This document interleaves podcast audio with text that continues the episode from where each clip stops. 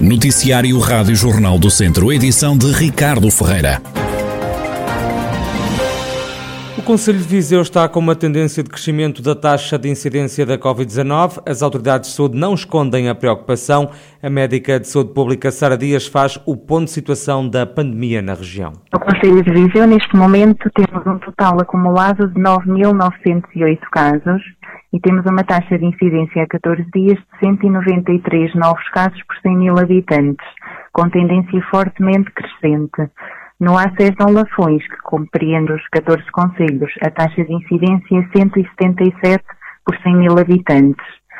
Um, atualmente, as situações que mais nos preocupam são as situações que envolvem intervenção em escolas uh, e estabelecimentos de ensino, Neste momento estamos a intervir em 17 estabelecimentos de educação e ensino, que vão desde escolas até ATLs, jardins de infância, e que correspondem a um total de 27 turmas ou salas.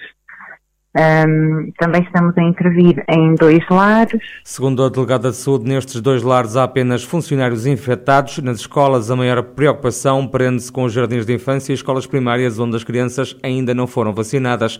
O cenário começa a agravar-se e ainda vai piorar mais, alerta Sara Dias. São situações que nos preocupam na medida em que nos estamos a perceber de uma maior disseminação da infecção tudo faz prever que vá piorar. As tendências dos últimos dias assim têm demonstrado uma maior, uh, um maior número de novos casos, uh, um maior número de contactos por cada caso positivo, que depois consequentemente vão acabar por ficar positivos muitos deles. A médica de saúde pública pede ainda à população para continuar a seguir as regras de segurança e chama a atenção, acima de tudo, para os ajuntamentos e também para a questão do distanciamento.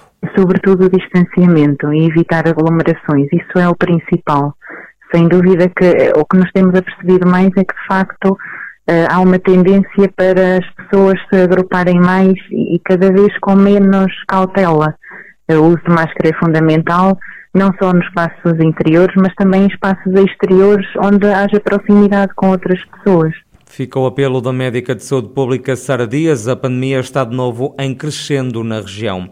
O Centro Escolar Norte de Santa Combadão, em Treixedo, vai encerrar para obras. O edifício do estabelecimento de ensino apresenta vários problemas estruturais, como dá conta o Presidente da Câmara de Santa Combadão, Leonel Gouveia. O Centro Escolar Norte foi inaugurado em 2010, custou efetivamente cerca de 3,4 milhões de euros e na altura os vereadores do Partido Socialista alertaram para o custo exagerado desta obra, porque efetivamente, comparativamente com outros centros escolares feitos em em muitos municípios deste país os valores foram substancialmente mais, mais baixos. A verdade é que, passado pouco tempo, este centro escolar começou a dar problemas ao nível de infiltrações na cobertura, que tiveram provavelmente a ver com o facto de a tela asfáltica que existe na cobertura não ser transitável e houve necessidade durante a obra de mudar, digamos, o tipo de climatização, o que obrigou, digamos, a, a grandes movimentações de máquinas e de pessoas na própria cobertura. E mais tarde, com a, a contratação de, de, um projeto de, de, painéis fotovoltaicos e que vieram mais uma vez fazer com que em cima da tela fossem colocados equipamentos e, e também a passagem de muitas pessoas e, e de muitos materiais. Segundo o autarca, apesar das várias tentativas, não foi possível resolver o problema das infiltrações, pelo que o Centro Escolar Norte de Treixedo vai encerrar em breve para obras. O município está ainda a estudar o local para onde vão ser transferidas as crianças e só depois de tomada essa decisão é que vai ser apontada uma data em definitivo para o fecho do estabelecimento de ensino. O Centro Escolar Norte de Treixedo é frequentado por cerca de uma centena de crianças que frequentam o jardim de infância, também o primeiro ciclo de escolaridade. Ouvido também pela Rádio Jornal do Centro, o presidente da Associação de Pais do Agrupamento de Escolas de Santa Combadão, Luís Nunes, fala numa decisão acertada. Estamos perante uma situação de segurança física das crianças que frequentam o Centro Escolar do Norte, em que o seu encerramento parece ser a decisão mais sensata. Lamentamos que se tenha chegado a esta situação, é uma situação de corrente de infiltrações que se verifica há mais de meia dúzia de anos. A entrada de água acontece de uma forma quase aleatória em salas de aula, o que significa que não há qualquer capacidade de controle sobre aquilo que são não só eh, quedas de água, sobre alunos, sobre equipamentos elétricos, mas também quedas de, de, das coberturas de, das salas. Portanto, é, o encerramento neste momento parece-nos ser, efetivamente, a decisão mais prudente.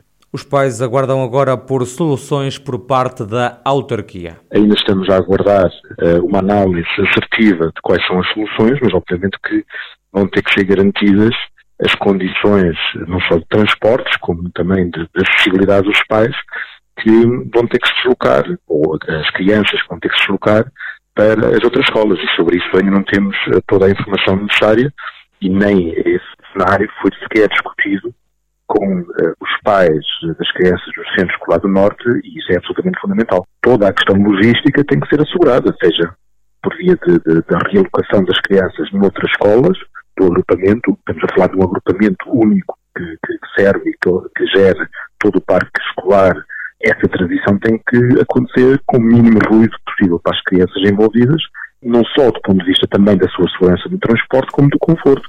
Recordo que estamos a falar de crianças que incluem os grupos do pré-escolar. Luís Nunes, o presidente da Associação de Pais do Agrupamento de Escolas de Santa Combadão, sustenta ainda que é fundamental que os encarregados de educação sejam ouvidos na mudança das crianças do Centro Escolar Norte em Treixedo. São mais de 70 os postos de combustível no distrito de Viseu que aderiram ao chamado autovoucher. À exceção de Lamego e Tarouca, todos os conselhos têm pelo menos umas bombas que aderiram ao programa. Viseu é o conselho com mais postos aderentes. O autovoucher possibilita aos consumidores particulares um subsídio de 10 cêntimos por litro, até ao máximo 50 litros por mês, o que equivale a 5 euros por mês.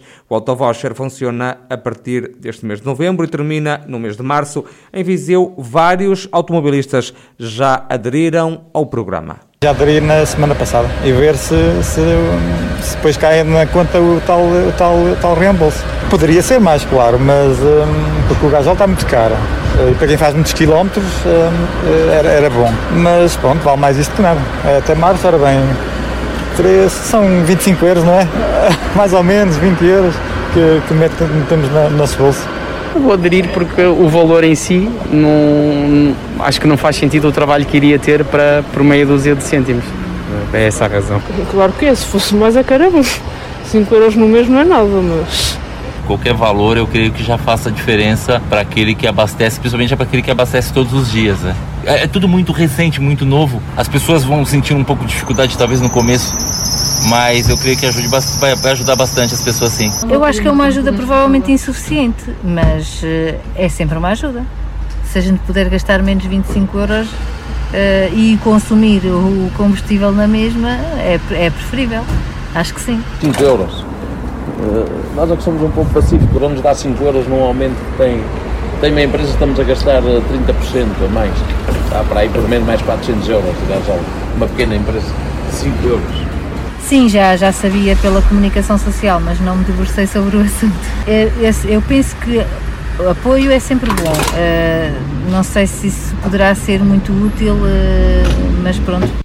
A população da região expectante em relação ao autovoucher, um programa que entrou em vigor esta quarta-feira. E os bombeiros de Farginhas, em Castro Daire, vão ter uma segunda EIP, uma equipa de intervenção permanente. O comandante da corporação, Horácio Ribeiro, explica que este novo grupo de operacionais era há muito desejado. Foi um anseio desde que houve essa possibilidade da parte eh, do governo de, de se abrir uma segunda eh, equipa de intervenção permanente às associações humanitárias bombeiros voluntários.